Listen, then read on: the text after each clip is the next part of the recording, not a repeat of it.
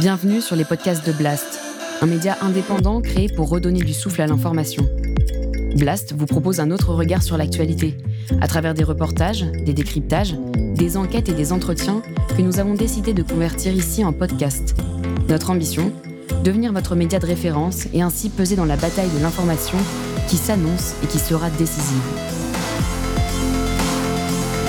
Les podcasts de Blast. À Tel Aviv, hier soir, au moins 70 000 personnes qui défendent la paix ont défilé. Il s'agit du plus important rassemblement pacifiste depuis le début de l'intifada. Charles Anderlin. C'est le grand réveil du camp de la paix en Israël. Pour l'instant, M. Sharon répète que le retrait de Gaza se déroulera sans coordination avec les Palestiniens. Et on retrouve Charles Anderlin au barrage de Kissoufim, par où se fera l'évacuation des colons. Bonsoir. La journée s'est passée sans incident majeur la distribution euh, euh, des, ordres d'évacuation s'est effectuée dans la plupart des colonies, euh, souvent dans des situations très chargées d'émotions. Charles Anderlin est en direct avec nous de Jérusalem. Bonsoir Charles, vous êtes l'un des spécialistes reconnus du Proche-Orient depuis une vingtaine d'années. On termine le, périple à Jérusalem où nous attend Charles Anderlin. Bonjour Charles. Je vous propose de regarder le reportage que nous avons réalisé avec Hopsep Nalbandian et Alon Grego dans une grande imprimerie.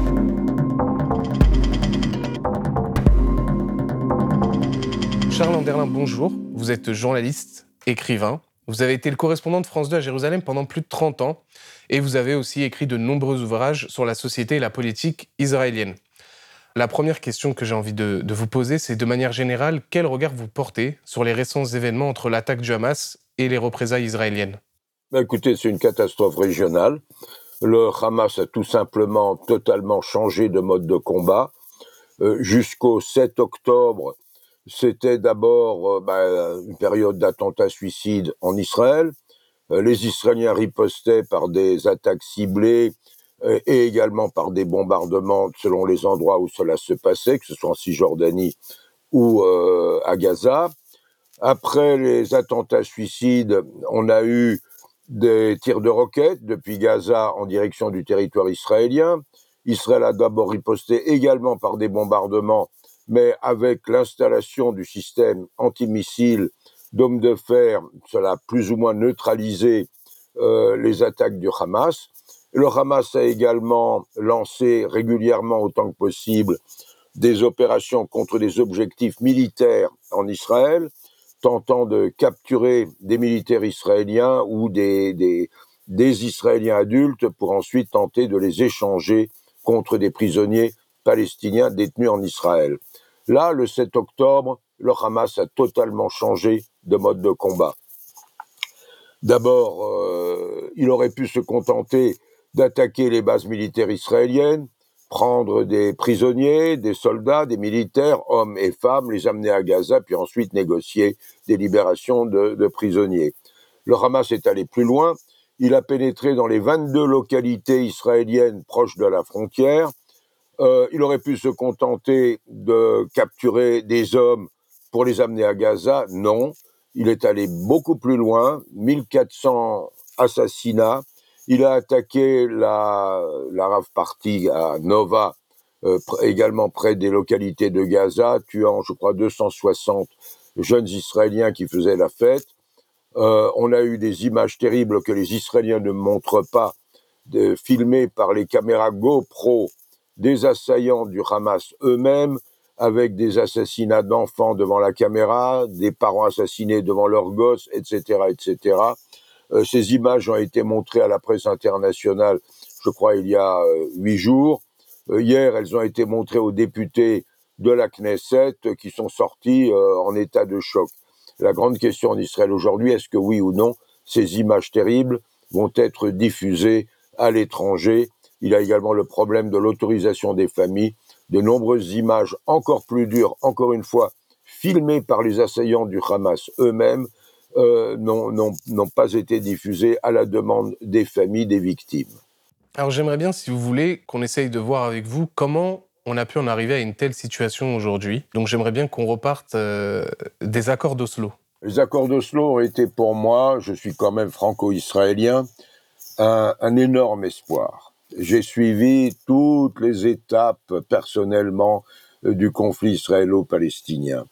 Oslo, c'était la possibilité un jour d'avancer vers l'État palestinien indépendant, désarmé aux côtés d'Israël, démilitarisé aux côtés d'Israël avec des relations amicales entre Israël et les Palestiniens. Vous savez, pendant les, les, deux premières années d'Oslo, avant que cela, que la détérioration ne commence, vous aviez des jeunes Israéliens qui allaient dans les boîtes de nuit à Ramallah ou à Bethléem. Euh, les barrages étaient ouverts. Il y avait une véritable fête. Euh, 1994, c'était le, départ des de l'armée israélienne de Gaza, pas encore des colonies, ça s'est arrivé plus tard. Toute la plage de Gaza était interdite la nuit. C'était une zone militaire israélienne. Mais après le départ de l'armée israélienne, des, des, restaurants ont vu le jour sur toute la plage. Tous les soirs, c'était la fête. Et je me rappelle avoir rencontré des islamistes avec qui j'avais de très bons contacts qui me disaient Charles, tu sais, c'est terrible, il y a des femmes qui dansent avec des hommes sur la plage. Ensuite, on a eu la détérioration du processus d'Oslo. Il faut bien dire que c'est le fait des extrémistes des deux côtés. D'abord, on a eu en janvier 94 le massacre de 29 musulmans en prière dans le caveau des patriarches à Hébron par un terroriste juif qui s'appelait euh, Baruch Goldstein. Ça a donné le prétexte au Hamas de lancer des attaques suicides meurtrières en territoire israélien contre des civils et ça a été le début de la détérioration du processus. Il faut se souvenir aussi qu'il y avait de gigantesques manifestations des colons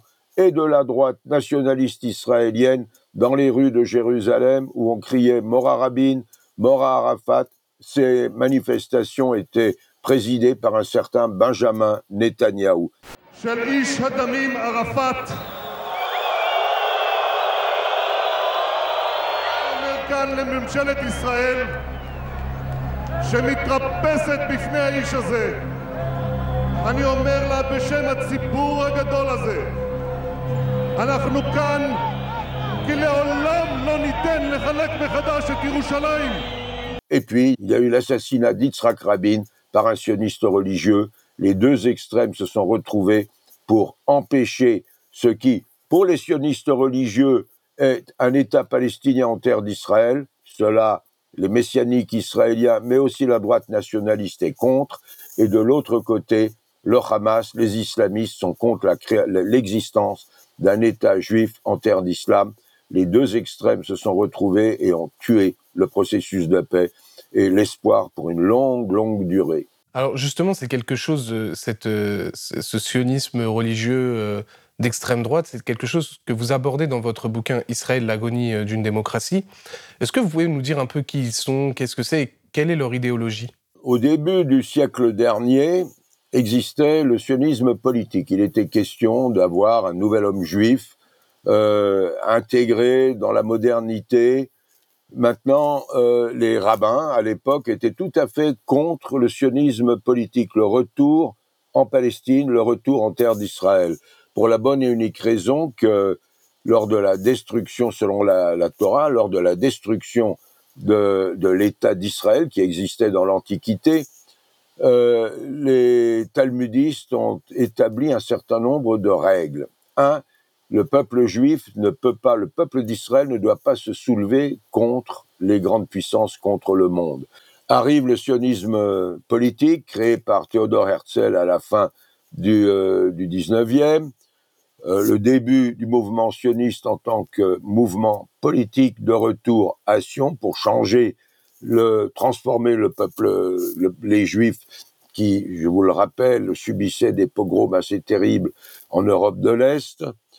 Un rabbin décide, les interdits du Talmud, c'est terminé. En fait, le retour à Sion fait partie d'un mouvement messianique, c'est l'eschatologie, la fin des temps arrive, maintenant le moment est arrivé, il s'appelait le rabbin Cook, il avait un fils également aussi. Il a, c'était un mouvement très minoritaire au moment de la déclaration de l'indépendance d'Israël en 48.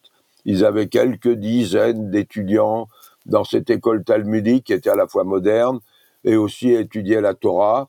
faisaient l'armée alors que les ultra-orthodoxes ne faisaient pas le service militaire.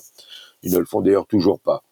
Et euh, arrive 60, 1967, je ne reviens pas sur les circonstances de la guerre de six jours et l'occupation euh, notamment de la Cisjordanie et de Jérusalem-Est.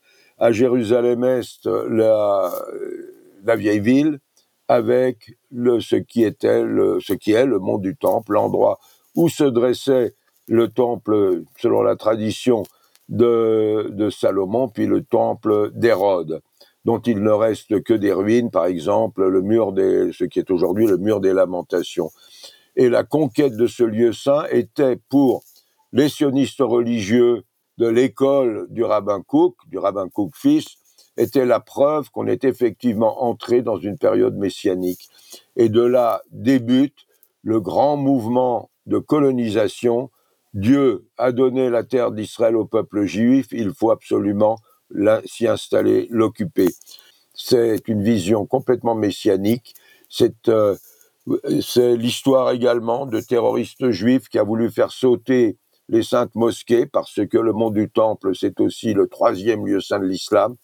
Et vous avez aujourd'hui une vision en ce moment même de sionistes religieux messianiques qui rêvent, qui pensent que le moment est arrivé, que la guerre qui vient d'éclater avec l'attaque du 7 octobre prouve qu'on est dans une période eschatologique où le Messie va arriver, où va y avoir la guerre mondiale. Je vois sur les sites du sionisme religieux, les sites internet, un rabbin, tenez-vous bien, qui explique que Dieu a décidé de massacrer les kibbutz le long de Gaza pour permettre aux Juifs de retourner s'installer dans Gaza.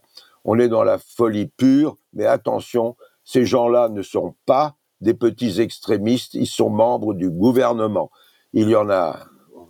Le, principal est un certain Betzalel Smotrich, colon, colon radical. Euh, il a été longtemps surveillé par les services de renseignement intérieur pour pensant qu'il risquait de commettre une attaque contre le processus de paix. Aujourd'hui, Netanyahou lui a offert le ministère des Finances où il a la main sur le carnet de chèques.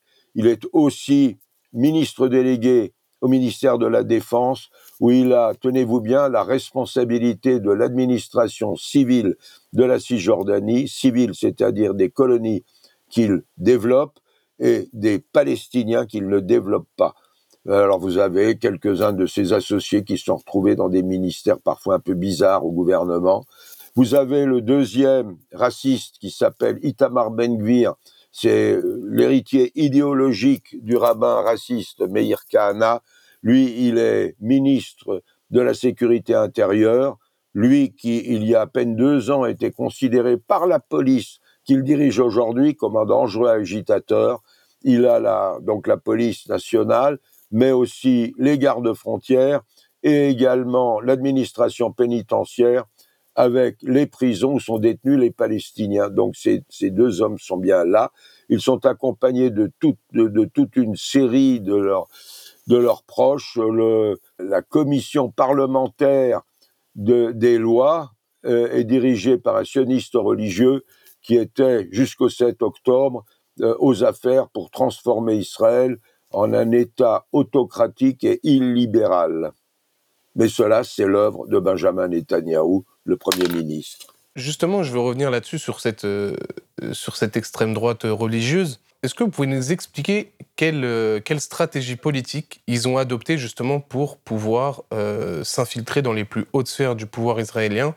C'est-à-dire, si je dis pas de bêtises, c'est à partir de 2006, quand Israël se retire de la bande de Gaza, qu'ils ont mis en place une, une, ligne à suivre justement pour pouvoir arriver au plus haut sommet du pouvoir israélien. Après le retrait des colonies de Gaza sur décision d'Ariel Sharon, fondamentalement, les colons considèrent qu'ils ont perdu euh, la bataille.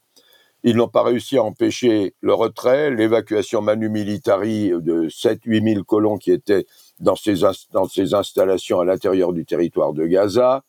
Le public israélien, le grand public, était en faveur du retrait était euh, et envisageait même, le cas échéant, l'évacuation de colonies de Cisjordanie. Pour les idéologues et les, et les rabbins et les euh, religieux du mouvement sioniste religieux. Euh, c'est une catastrophe. Ils se sont rendus compte qu'ils n'avaient pas le soutien du grand public israélien. Ils ont fait leur, leur, examen de conscience, ils ont analysé, ils ont décidé, nous devons combattre l'Israël séculier. Nous devons tout doucement intégrer les éléments du système judiciaire et des médias pour combattre l'Israël séculier, l'Israël laïque, amener la religion dans le public israélien et surtout la vision que la terre d'Israël a été donnée par Dieu au peuple juif. C'est ça. À partir de là, et je cite euh, deux des, des, des, des, idéologues qui, qui, étaient au travail, et ils ont, avec, un, avec des fonds américains venus de juifs libertariens aux États-Unis, ils ont créé des, des, des fonds de recherche, des, des think tanks, des, euh, qui ont commencé à travailler. D'abord en formant des religieux euh, aux affaires judiciaires. Ils ont commencé un véritable lobby pour transformer la nature de l'État d'Israël. Lorsque Netanyahou est revenu au pouvoir en 2009, euh, le président américain Barack Obama venait de déclarer dans un discours du Caire qu'Israël devait cesser la colonisation et reconnaître les Palestiniens. Netanyahou, une semaine, dix jours plus tard, lui a répondu Oui, je suis prêt à reconnaître un État palestinien, mais les Palestiniens doivent reconnaître la nature juive de l'État d'Israël. Cela venait en fait des grandes idées des sionistes religieux, des colons qui étaient derrière, qui avaient commencé le lobby. L'idée était de transformer une loi fondamentale déclarant Israël État-nation du peuple juif, c'est-à-dire que seuls les juifs en Israël ont des droits communautaires. Les droits individuels, qu'ils soient aux Arabes ou aux autres, ou aux Palestiniens ou aux Druzes, ne sont pas changés, mais en tant que communauté, les non-juifs perdaient leurs droits. Il y a eu un intense lobby qui est arrivé jusqu'en 2018, date à laquelle la Knesset a fini par adopter cette loi qui est discriminatoire. C'est le début de la transformation d'Israël en un État autocratique et illibéral. Euh, la suite, bah écoutez, c'est euh, novembre dernier, le, les élections gagnées par la coalition menée par Benjamin Netanyahou, le Likoud, nationaliste, opposé à tout État palestinien, les ultra-orthodoxes, séfarades et ashkenazes, qui soutiennent Netanyahou parce que ainsi ils ont accès au budget de l'État et surtout peuvent faire adopter une loi confirmant leur autonomie à l'intérieur de l'État d'Israël, dispense de services militaires pour les jeunes, vote d'une loi décrétant que l'étude de la Torah est aussi important que faire son service militaire. Et puis, les, ultra-racistes, euh, euh, le sionisme religieux de Smotrich et le kahanisme de Itamar Ben-Gvir. Et ça, c'est la coalition qui a été formée par Benjamin Netanyahou. Immédiatement, des manifestations immenses ont fait sortir des, les séculiers, les partisans de la démocratie, qui, tous les samedis soirs et parfois en semaine, par centaines de milliers, manifestaient contre cette transformation du régime israélien. C'était le cas jusqu'au 7 octobre. Alors, bien sûr, vous l'avez dit, il y a un homme qui incarne aussi quand même tout ça, c'est Netanyahou. Est-ce que vous pouvez nous dire un peu, un peu qui est Netanyahou, qui est son père et euh, comment il est arrivé au pouvoir en Israël, puisque c'est quand même fou, puisque Rabin est assassiné en, en 95 et après. Novembre 95. Voilà, c'est Netanyahou qu'on a un peu accusé d'avoir. Euh, entre, comment, je sais pas comment dire, mais entre guillemets, euh, permis ce meurtre parce qu'il était, comme vous l'avez dit, contre les accords d'Oslo, etc., et qu'il a, qu'il a vraiment euh, argué la foule là-dessus. Mais il arrive au pouvoir en 96. Est-ce que vous pouvez nous dire alors qui est son père et comment se, fait son arrivée au pouvoir L'arrivée au pouvoir de Netanyahou, la victoire électorale de Netanyahou face à Shimon Peres, avec 1% d'avance, c'est d'abord euh, un échec de Shimon Peres qui a succédé à Yitzhak Rabin assassiné. Shimon Peres, je lui avais posé la question, a commis d'abord une erreur fondamentale. Une euh, commission d'enquête a été formée après l'assassinat de Rabin. Il lui a interdit d'examiner l'incitation des rabbins contre Rabin, contre le processus de paix. Il lui a interdit d'examiner justement les grandes manifestations euh, anti-Rabin que Netanyahou présidait. J'ai demandé à Shimon Peres pourquoi vous avez fait ça? Il m'a dit je ne voulais pas approfondir encore la division au sein de la nation. Donc erreur, il aurait pu le faire. Ensuite, il a fait une campagne électorale catastrophique.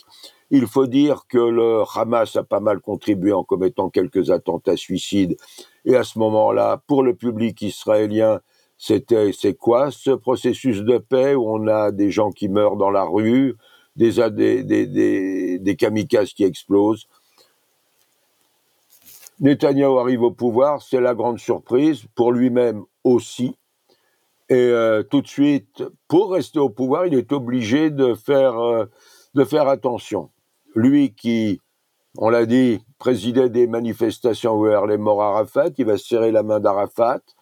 Il, euh, il relance, sous la pression américaine du président Clinton, il relance le processus d'Oslo. Il accepte l'évacuation d'une partie de la ville de Hébron. Je vous passe la suite. Cela la droite ne le lui a jamais pardonné. Il a perdu les élections, je crois en 99. C'est Ehud Barak qui a été élu. Euh, la suite est connue.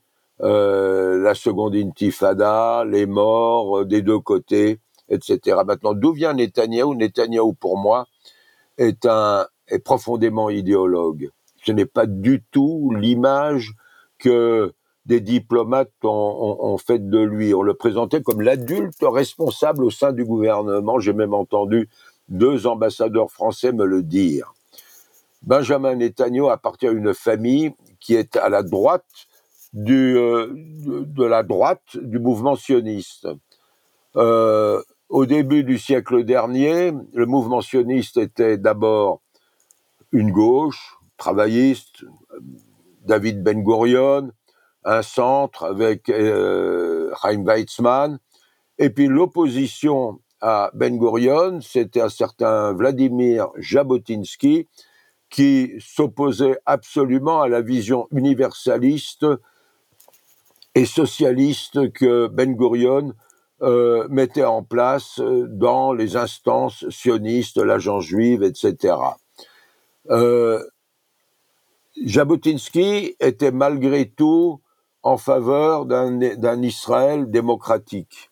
En 1940, il a présenté un projet de constitution pour l'État juif, où le président serait juif, le vice-président arabe, et les deux communautés à égalité.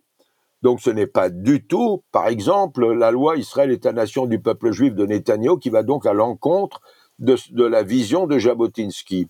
Mais au sein du mouvement de Jabotinsky, il y avait une opposition à droite, c'est les ultras parmi les ultras, qui étaient contre tout accord avec les Arabes et totalement nationalistes. Néofascistes, dans leur publication, et je le raconte, euh, se, déclaraient pratiquement pro-Mussolini. Ils acceptaient, ils voulaient qualifier leur, leur leader, Jabotinsky, notre duce, comme, comme Mussolini. Jabotinsky a refusé. Cette vision est restée. Le père de Benjamin Netanyahu, l'historien Bension Netanyahu, était très proche de, de, cette tendance au sein du mouvement ravisionniste de Jabotinsky. Et c'est resté. c'est de là qu'il vient. Vous savez, en 1993, c'est-à-dire euh, au moment pratiquement juste avant les, accords d'Oslo, Benjamin Netanyahu, qui était dans l'opposition, a publié un livre en anglais dans lequel il explique que le peuple palestinien n'existe pas, c'est une création du monde arabe pour détruire Israël.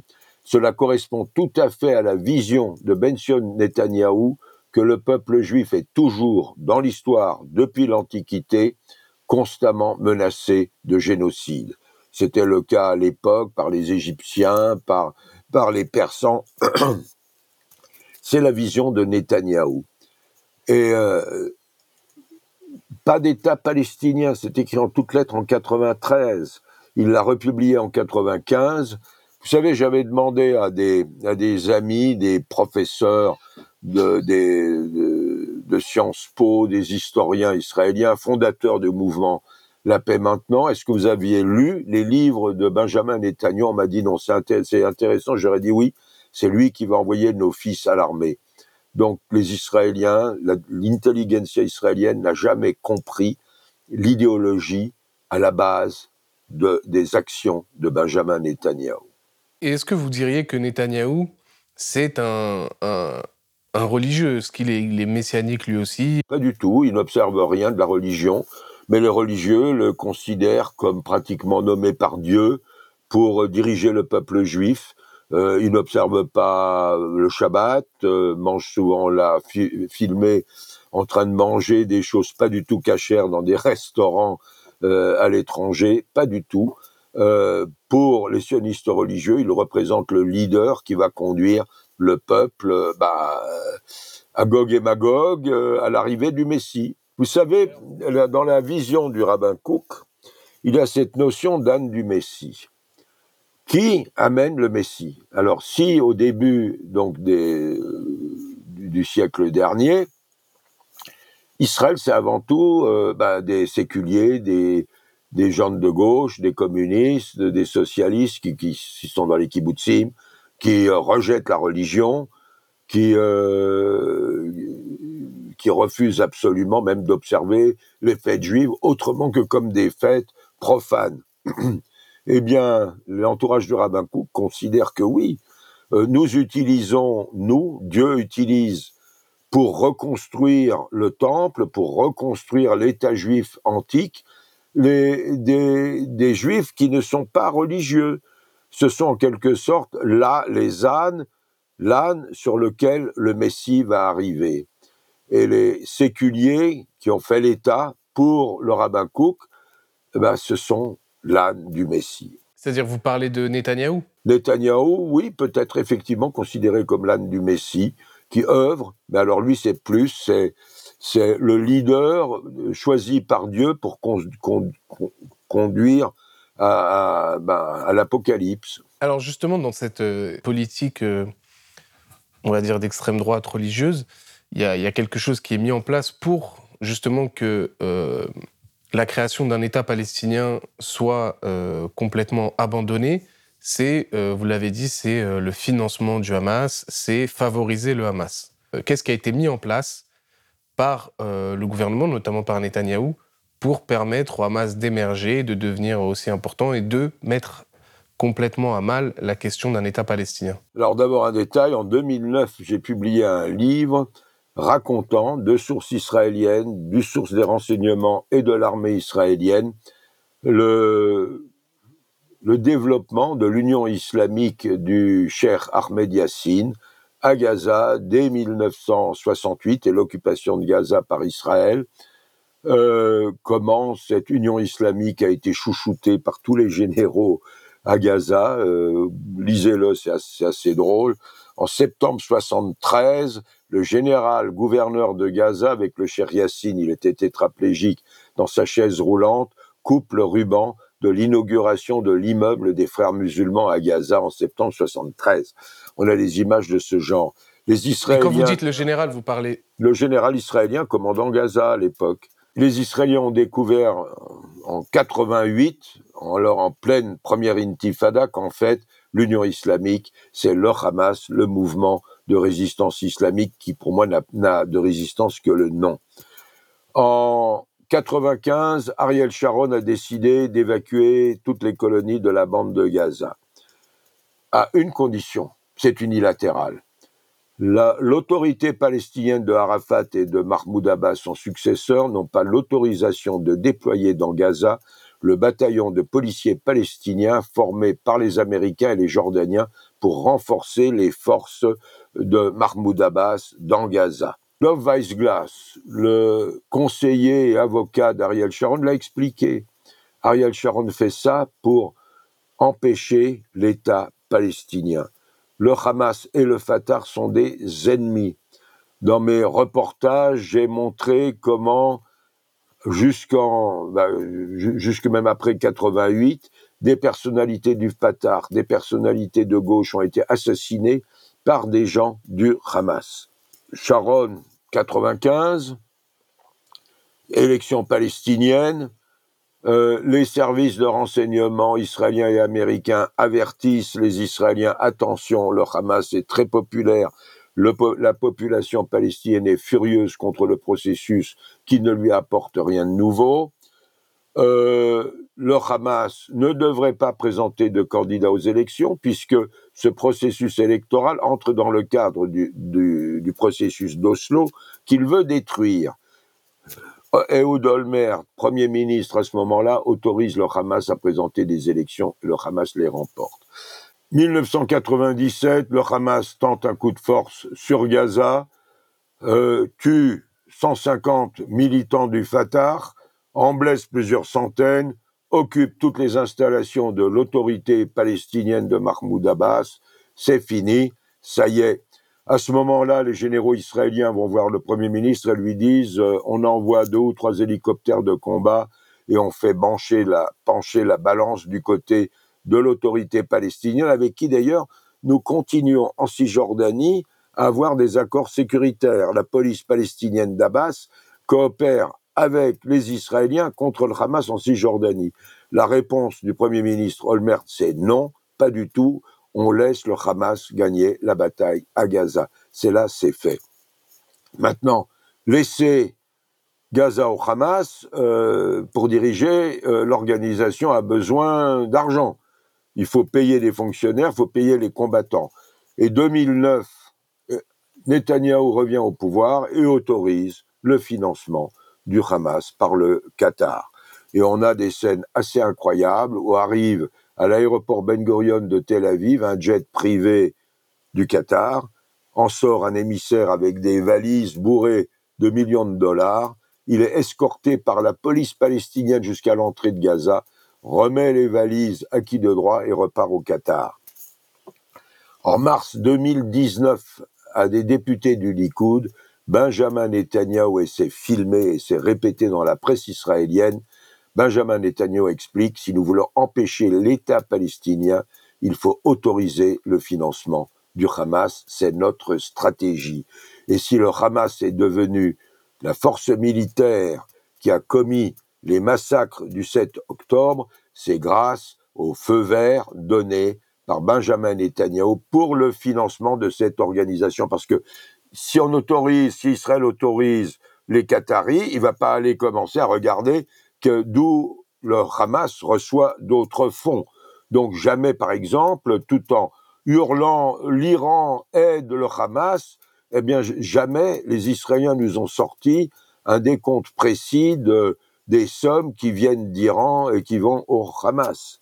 Donc c'est ça, voilà. Et je n'arrête pas de dire que les hommes politiques français de droite, les personnalités de la communauté juive qui ont soutenu, qui soutiennent encore Benjamin Netanyahu et sa politique, ont en fait soutenu le financement du Hamas et devraient demander pardon aux victimes du, euh, du 7 octobre. Netanyahu, pour vous, il est tout aussi responsable de ce qui s'est passé le 7 octobre? Militairement, non. C'est une faute, euh, une erreur euh, gigantesque des services de renseignement et de l'armée israélienne à tout point de vue.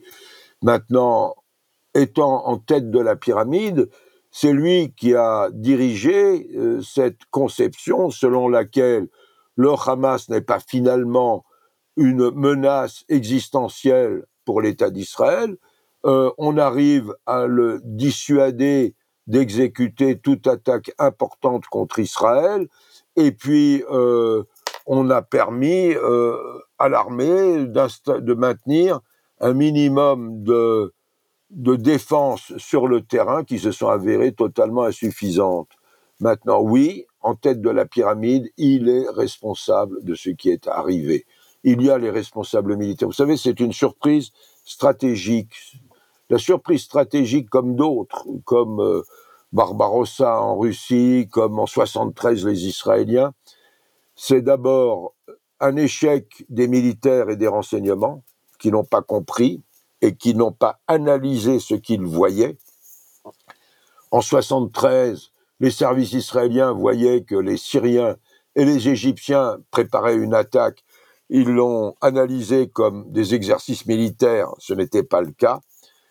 Euh, avant octobre de cette année, les services israéliens voyaient, c'était même diffusé sur YouTube par le Hamas, voyaient le Hamas en train de préparer la destruction de la barrière électronique qui était sur le terrain, comment prendre des Israéliens prisonniers, comment faire sauter une position. Les Israéliens voyaient tout cela sur le terrain. Les militaires avertissaient leur euh, avertissaient leur, euh, leur supérieur qui disait non, c'est de l'exercice, c'est pas important.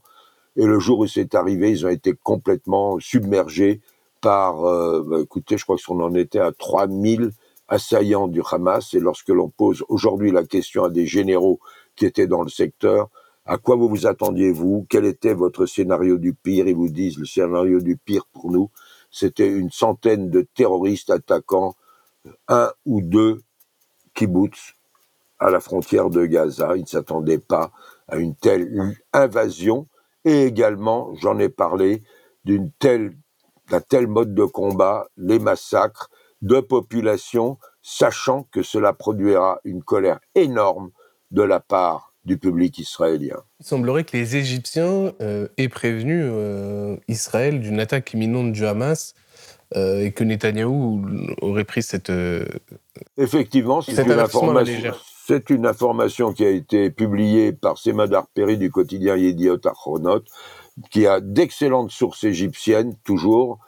Et euh, oui, oui, oui, euh, tous les avertissements qu'ils viennent du terrain lui-même, des observations effectuées par des petites soldats devant leurs écrans de vidéo, des caméras surveillant Gaza, que ce soit la mise en garde des renseignements militaires égyptiens, euh, oui, tout cela a été intégré dans une conception complètement fausse de ce que représentait le Hamas pour Israël. Une organisation certes dangereuse, certes fondamentaliste que Israël a contribué à former, il faut, toujours le rappeler, mais, euh, mais pas suffisamment dangereuse et que nous avons suffisamment de possibilités pour les affronter sur le terrain. C'est également une vision selon laquelle la high-tech, la haute technologie, permet de tout faire, alors que, en l'occurrence, le Hamas a utilisé tout simplement la low-tech, la basse technologie, là où la barrière électronique est neutralisée, bah, tout simple, on la fait sauter, ou on utilise des bulldozers et on passe à travers. Euh, bah, c'est ça, c'est toute la conception israélienne qui se veut la start-up nation, et oublier les guerres d'antan, les guerres euh, où il faut utiliser des chars, où il faut se battre euh, en tête à tête. Au-delà de la politique de Netanyahou qui a été de favoriser le Hamas, on l'a dit, via des financements qui leur a permis donc euh, de se présenter aux élections en 2006 dans la bande de Gaza, est-ce que aussi la colonisation des territoires palestiniens ne nous a pas amené fatalement aux événements du 7 octobre? Bah oui aussi, c'est l'ensemble de la politique. Vous avez un gouvernement annexionniste annexionniste, ça veut dire, ça veut dire qu'il n'y aura pas d'accord, il n'y aura pas de paix, il n'y aura rien. Voilà. Et cela veut dire aussi affaiblir l'autorité palestinienne pour euh, qui seul, et Bezalel Smotrich l'a dit, il faut le Hamas est un acquis stratégique parce que euh, personne ne l'écoute dans le monde, mais de l'autre côté, l'autorité palestinienne nous amène au Conseil de sécurité ou la Cour internationale de l'AE. Bien sûr que la colonisation toute la politique de droite et de colonisation est, responsable également de la situation actuelle. Pour arriver à la paix, eh ben, il faut soit évacuer des colonies ou trouver un accord qui permettrait à des colonies de rester, certaines oui, certaines non. À l'époque où je couvrais les tout débuts du, processus d'Oslo, j'ai rencontré des généraux palestiniens qui me disaient, tu sais quoi, peut-être qu'effectivement, on pourra garder des colonies, finalement, ils peuvent nous aider au développement euh, de notre pays, la Palestine. C'est ça. Maintenant, le problème fondamental pour lequel finalement Oslo n'a jamais ne pouvait pas réussir, notamment sous Ehud Barak en 2000 avec le sommet de Camp David, c'est le problème du mont du Temple à l'Aqsa. Euh, les sionistes religieux veulent reconstruire le temple veulent aller prier sur ce qui est le troisième lieu saint de l'islam. Et euh, cela est sous la responsabilité d'Itamar Ben-Gvir, qui euh, lance régulièrement des petites provocations là-bas. Et cela va transformer encore plus l'actuelle guerre en guerre de religion. La colonisation est avant tout un phénomène israélien sioniste religieux. C'est ça, c'est l'idée d'occuper la terre que Dieu a donnée aux Juifs. C'est religieux. Et aussi longtemps qu'on aura ce gouvernement nationaliste, ultra-orthodoxe, religieux et cananiste, il y aura rien ne sera possible. Et lorsque j'entends Emmanuel Macron et Joe Biden parler de solutions à deux États, ils savent très bien à qui ils ont affaire et qu'avant même de pouvoir en parler, il faudrait peut-être dire au gouvernement israélien ce que vous faites vous conduit à la catastrophe. Et ils l'ont conduit à la catastrophe.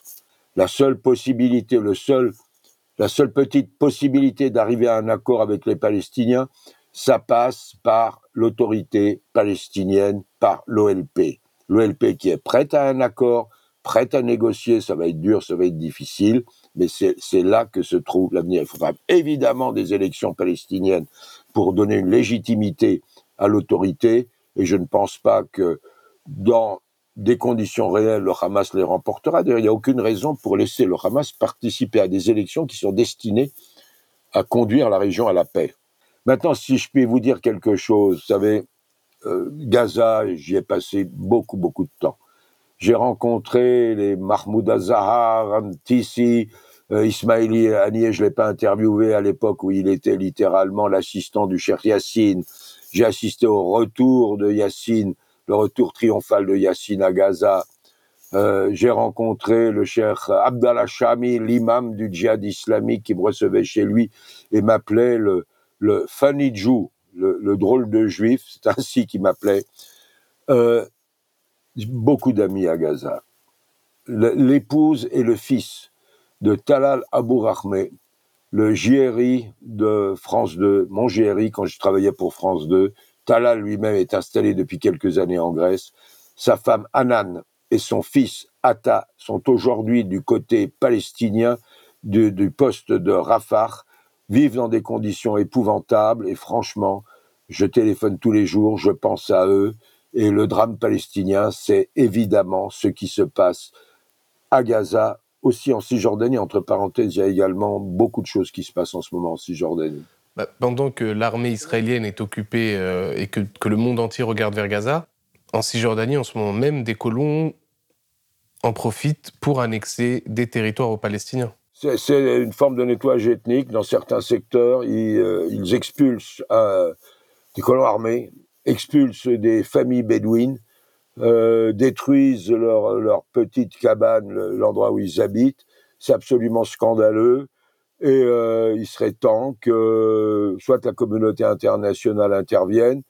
Euh, tout cela, les lanceurs d'alerte, ce sont évidemment les ONG israéliennes de défense des droits de l'homme qui sont là et euh, je crois que l'administration Biden a commencé à lancer des avertissements à Benjamin Netanyahu. J'espère qu'ils feront peut-être plus pour empêcher ces crimes. Et alors, comment vous analysez donc les représailles israéliennes là depuis le 7 octobre?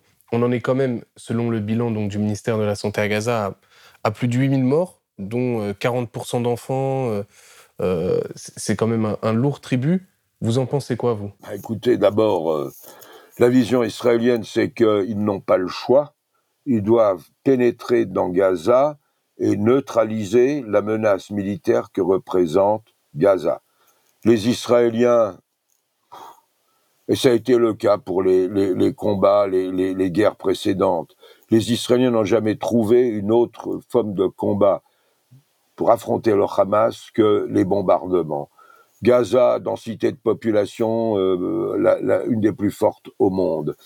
Maintenant, vous savez, c'est aussi le mode de combat du Hamas. En 2014, guerre entre Israël et Gaza. Les Israéliens pénètrent également avec des chars dans Gaza. Il y a des bombardements, il y a des milliers de victimes euh, palestiniennes, des images terribles, encore une fois, d'enfants blessés, de familles tuées.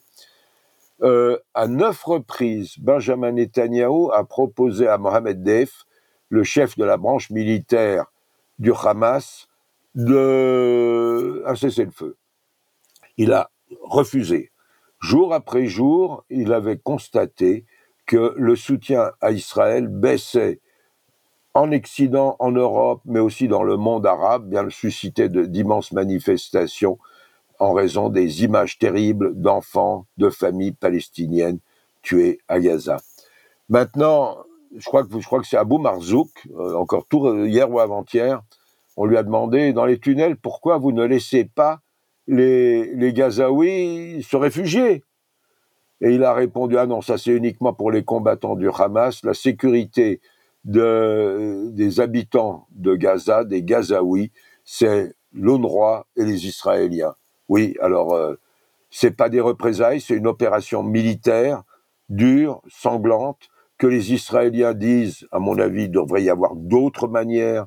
Ils auraient dû se préparer différemment, euh, envisager euh, cette guerre autrement. C'est arrivé trop vite. Je crois que voilà, c'est terrible. Cela cela correspond d'ailleurs probablement à ce que cherchait le Hamas, avoir un grand nombre de victimes civiles gazaouis. Jamais le Hamas n'a tenu compte de sa population civile. Jamais. Jamais. Dans aucun combat. Jamais ils n'ont été autorisés à trouver refuge dans les grands tunnels qui existent sous terre. Ça, c'est uniquement pour les combattants et les chefs du Hamas. Mais alors justement, est-ce qu'Israël n'est pas en train de tomber dans leur piège? D'autant plus que là, on le sait, en, bombardant comme ça de manière indistincte et en faisant beaucoup de morts chez les civils, ça va renforcer aussi le Hamas dans un certain sens, puisque qu'est-ce qu'on laisse aux Gazaouis comme, comme opportunité?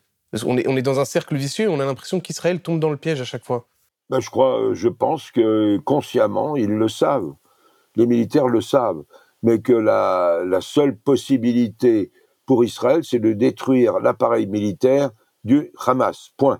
D'ailleurs, euh, je ne sais plus quel dirigeant du Hamas hier encore a annoncé qu'ils étaient prêts à répéter les massacres du 7 octobre, quels qu'ils soient. Voilà, c'est euh, bille en tête, oui, vous avez raison, c'est le... Oui, Israël est probablement consciemment tombé dans le piège, considère qu'il n'a pas d'autre choix, qu'il faut serrer les dents, aller de l'avant, euh, quel que soit le prix, quel que soit le prix également côté israélien, et les pertes militaires sont assez importantes. Hein. Il ne faut pas oublier qu'il y a euh, plus de 200 militaires qui ont déjà été tués euh, lors des, des de l'attaque du 7 octobre. Hier, 17, euh, 17 morts israéliens. Ce matin, un, commandant de compagnie.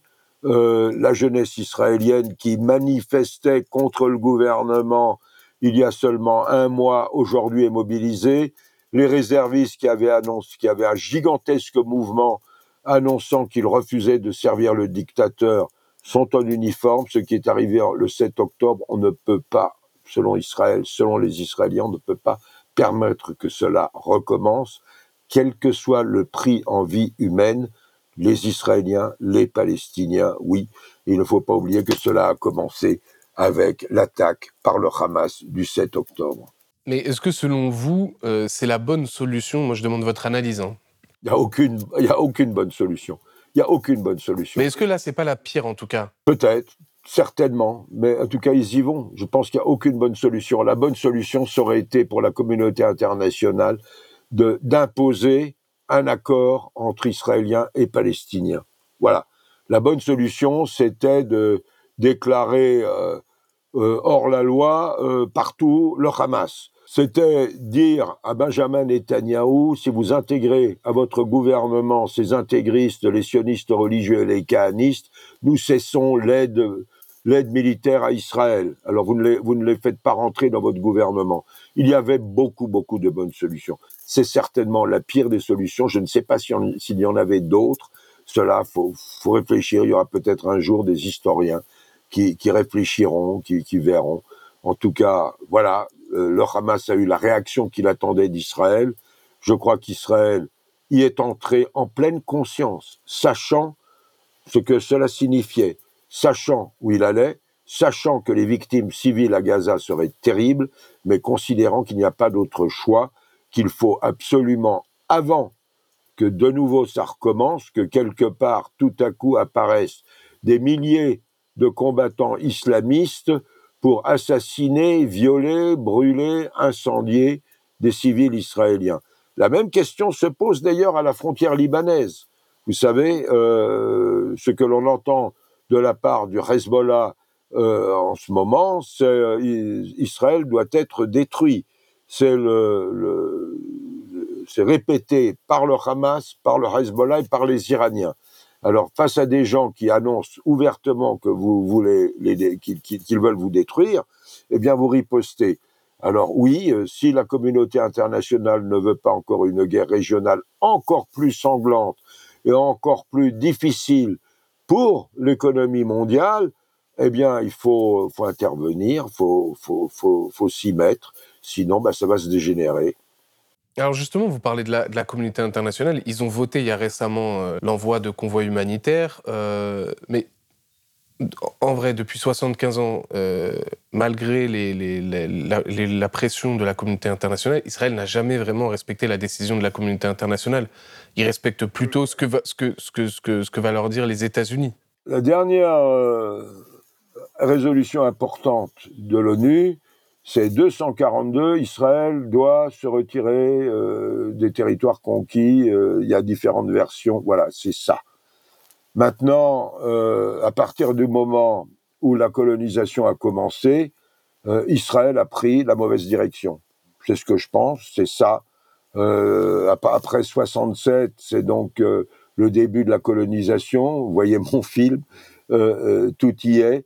Et le fait de l'accepter, euh, par les Européens. Regardez simplement les déclarations régulières du Quai d'Orsay après l'annonce par le gouvernement israélien de la construction de tant d'habitations dans les, dans les territoires, en Cisjordanie, l'interdiction de, euh, construire. Vous savez, euh, il a, la Cisjordanie est divisée en trois zones. La zone autonome, tenue par euh, l'autorité de Mahmoud Abbas, patrouillée par la police palestinienne, la zone B, qui théoriquement est sous administration euh, palestinienne, mais sécurité israélienne, en fait c'est surtout la sécurité israélienne, et 60% de la Cisjordanie où se trouvent les colonies, où les Palestiniens n'ont pas le droit de construire quoi que ce soit. Régulièrement, les Européens, l'Union ou même tel ou tel pays construisent euh, des, éléments humanitaires euh, pour les Palestiniens à tel endroit une classe en préfabriqué pour que les enfants bédouins puissent étudier autrement que sous le soleil ou sous la pluie. Euh, là, des panneaux solaires pour permettre à une communauté d'avoir de l'électricité. Eh bien, l'armée israélienne arrive régulièrement, détruit les constructions palestiniennes, et puis, et puis voilà. Et on a à peine une, une réaction européenne contre Israël. Comment c'est possible? Vous détruisez ce que nous faisons. Non, c'est cela. Voilà, l'Union européenne, les Européens, la France présente toujours euh, l'autre joue à la gifle qu'ils reçoivent. C'est ça, voilà. C'est l'absence de, de, laisser faire, laisser faire, laisser faire. Alors, je veux juste qu'on revienne un tout petit peu sur la France. Euh, je pense que c'est important. Vous êtes aussi franco-israélien, donc euh, vous êtes aussi français, donc c'est important. Est-ce que Macron s'est quand même un peu écrasé face à Netanyahou, c'est-à-dire il n'a pas su euh, imposer une vision française plus équilibrée, une vision française qui permettrait, entre guillemets, d'aller vers la paix. Vous en pensez quoi? Mais pas que Macron en général, parce que pendant des années, la France a soutenu aussi Netanyahou quand même. Absolument, oui, oui. Euh, c'était là, à mon avis, une faute. Il y a eu, par exemple, durant le premier mandat d'Emmanuel de, de, Macron, Netanyahou a été invité par Emmanuel Macron à assister à la commémoration de la rafle du Veldiv. Euh, il n'y avait aucune raison pour cela. Euh, la commémoration est avant tout une affaire franco-française. C'était des policiers français qui avaient raflé des juifs, des juifs français et des juifs étrangers en France. Bah, Netanyahou n'avait rien à y faire. Après, on a eu l'initiative d'Emmanuel Macron de faire adopter ou de discuter une, euh, une version euh, très à droite de l'antisémitisme. On peut comprendre que la critique d'Israël est une forme d'antisémitisme, ce qui est absolument scandaleux. Cela veut dire, euh, en fait, qualifier d'antisémite toute critique euh, du gouvernement israélien, par exemple, par beaucoup de personnalités de gauche israéliennes qui d'ailleurs ont assez protesté contre cette initiative française. Oui, bah oui, bah alors maintenant peut-être qu'il serait temps que les dirigeants français, mais pas seulement, les politiques, les, les membres de la communauté juive qui jusqu'à présent admettaient, laissaient faire ou soutenaient la politique de Netanyahou commencent peut-être à mettre des bonnes lunettes et voir ce qui se passe en réalité. Et vous en avez pensé quoi, vous, de la... Parce que ça, a quand même provoqué un tollé en France, la visite de la, de la présidente de l'Assemblée, il y a une brôle privée auprès de, l'armée israélienne. Ce qui est important, c'est que les populations euh, civiles qui sont aujourd'hui euh, à Gaza soient évidemment, euh, le moins possible victimes de, ce conflit. Mais on sait aujourd'hui qu'elles servent souvent de bouclier humain et qu'il faut les préserver, bien sûr, mais que rien ne doit empêcher euh, Israël de se défendre. La France, euh, aujourd'hui, soutient pleinement Israël, seule démocratie euh, dans la région. C'est exactement ce que je considère comme scandaleux, parce que soutenir la droite israélienne, soutenir la, politique de Netanyahou, c'est soutenir le financement du Hamas et donc les massacres du 7 octobre. Donc ces gens-là continuent une politique qui a mené à, la, pire guerre à laquelle on assiste aujourd'hui depuis 48 dans la région. Alors vous, en tant que journaliste, qu'est-ce que vous en avez pensé de la, couverture médiatique euh, en France? Le fait qu'on soit énormément focalisé sur euh, le Hamas, qu'on n'ait pas... Enfin, moi, en tout cas, de ce que je vois, c'est qu'on n'a pas parlé de Netanyahou, de sa responsabilité dans tout ce qui s'est passé. On a aussi très peu parlé des manifestations israéliennes qu'il y a eu, donc, euh, notamment à Tel Aviv, où on disait Bibi est un meurtrier, en parlant de Netanyahou. Bah, non, les manifestations, euh, les gigantesques manifestations du mouvement pro-démocratie, on ne disait pas euh, Netanyahou assassin. Non, je parle d'après les événements du, du 7 octobre. Ah oui, le 7 octobre, il y a eu deux, trois petites manifestations, mais avant, les médias français, les, les JT, n'ont pas couvert les très grandes manifestations euh, pro-démocratie et anti-Netanyahou. Ça, il faut le dire. Le jour où il y a eu des manifestations gigantesques en Israël contre le gouvernement, France 2 a diffusé un reportage sur la récupération des eaux usées en Israël qui existe en fait depuis des décennies. Il y a eu effectivement une autocensure euh, dans les JT de tout ce qui était de gauche en Israël. Je crois que cela fait partie d'une forme de, rejet total d'Israël où on ne veut pas voir qu'il n'y a pas euh, une seule couleur, celle de Netanyahou. Il y a des couleurs en Israël et je vous garantis que à la fin des combats, lorsque les réservistes, qui quand même sont majoritairement séculiers, tomberont l'uniforme, ils iront manifester contre Netanyahou et exigeront le départ de ce gouvernement dangereux. Je voulais aborder juste un autre point avec euh, vous. Il y a quelque temps, l'humanité a fait sa une sur Marwan euh, Barghouti comme possiblement la solution pour euh, permettre des discussions de paix entre Israël et les Palestiniens. Vous en pensez quoi? Oui, très bien. Oui, en effet, n'importe qui. Marwan, bah, je le connais, je crois même être le dernier à l'avoir interviewé dans la clandestinité pour euh, le film que j'ai réalisé avec Dan Seton pour France 2, le film qui s'appelle Les années de sang. C'était, je crois, quatre jours euh, en, en, 2002, alors qu'il était euh, pourchassé par toute l'armée israélienne. Je l'ai rencontré dans la clandestinité, je l'ai interviewé. Oui, Marwan, oui, pourquoi pas maintenant, dans l'heure actuelle, jamais ce gouvernement ne libérera Marwan Barghouti, jamais. Aussi longtemps que ce gouvernement sera, sera en place, Marwan Barghouti sera derrière les barreaux. Point. Et sur le fait en, aussi, donc, euh, sur la couverture médiatique, toujours qu'en France, justement, on n'est pas abordé euh, toute cette question de euh, Netanyahou, du financement du Hamas, de la politique israélienne qui a favorisé l'émergence du Hamas. Vous en pensez quoi? L'autocensure en cours moi, j'essaye de, de, raconter, de parler. J'ai été euh, censuré à plusieurs reprises. Un grand quotidien français en 2021 euh, en me mettant d'accord avec la rédactrice en chef, je leur propose justement un papier comment Israël a favorisé euh, le développement du Hamas euh, pour empêcher l'État palestinien. J'envoie le papier et finalement il est, il est trappé. Oui, ça existe, il y a une autocensure, je ne sais pas d'où ça vient, je ne pense pas qu'il y ait derrière des personnalités juives ou autre chose, ça peut être la peur d'affronter la droite juive, la droite juive qui ensuite va vous qualifier d'antisémite, il euh, y a ça, il y a la trouille. Oui, bah je, vois ça de loin. Je le raconte un peu dans mon livre de notre correspondant à Jérusalem, l'autocensure, l'omerta. Je publie sur mon blog euh, toutes les conditions de l'omerta. Pourquoi il ne faut pas parler d'Israël, pourquoi il ne faut pas critiquer Israël, pourquoi il ne faut pas analyser Israël? Pourquoi? Alors là, je vous envoie le lien à mon blog. Il y a, je crois, une quinzaine de, euh, d'arguments. Mais vous pouvez nous en citer quelques-uns là, par exemple Qu'est-ce qui fait Oui, on va se faire attaquer. Euh, L'avocat Goldnadel va vous faire un procès. Euh, la cousine qui est mariée à un juif va m'engueuler si je passe quelque chose de négatif, etc., etc., etc. On arrive donc à la fin de cet entretien. Est-ce que pour vous, euh, il y a quand même une note d'espoir? Est-ce que vous avez l'impression qu'on va euh, s'en sortir et que possiblement il y aura une paix euh, durable qui est envisageable dans la région? D'abord, la paix est possible. Vous savez, juifs, israéliens, français, j'ai rencontré euh, tout le monde. Euh, partout, j'ai été reçu. Même chez les islamistes, toujours. Vous allez sur Anderlin, Google en arabe ou en Wikipédia, vous trouvez des écrivains, quelques grands écrivains arabes qui m'ont salué.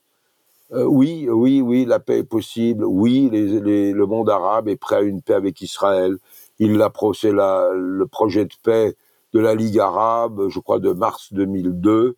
Euh, oui, euh, les Israéliens l'ont immédiatement rejeté. Oui, oui, oui, c'est faisable, c'est possible, mais ce n'est pas la direction que l'on a prise jusqu'à maintenant.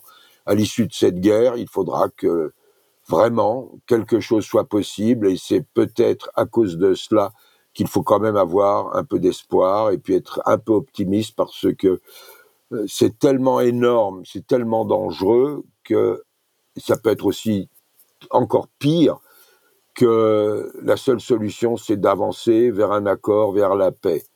Merci beaucoup, Charles Anderlin. Si vous avez aimé ce podcast, s'il vous a été utile, n'oubliez pas de nous mettre des étoiles ou de le partager autour de vous sur vos réseaux sociaux. Blast est un média indépendant, et si tous nos contenus sont en accès libre, c'est grâce au soutien financier de nos blasters et abonnés. Pour nous soutenir, faites un nom unique ou mensuel et rendez-vous sur blast-info.fr. Blast, c'est aussi une web télé disponible sur YouTube et Peertube et présente sur tous les réseaux sociaux. Alors suivez-nous et pour ne rien rater de nos contenus, abonnez-vous sur notre chaîne YouTube.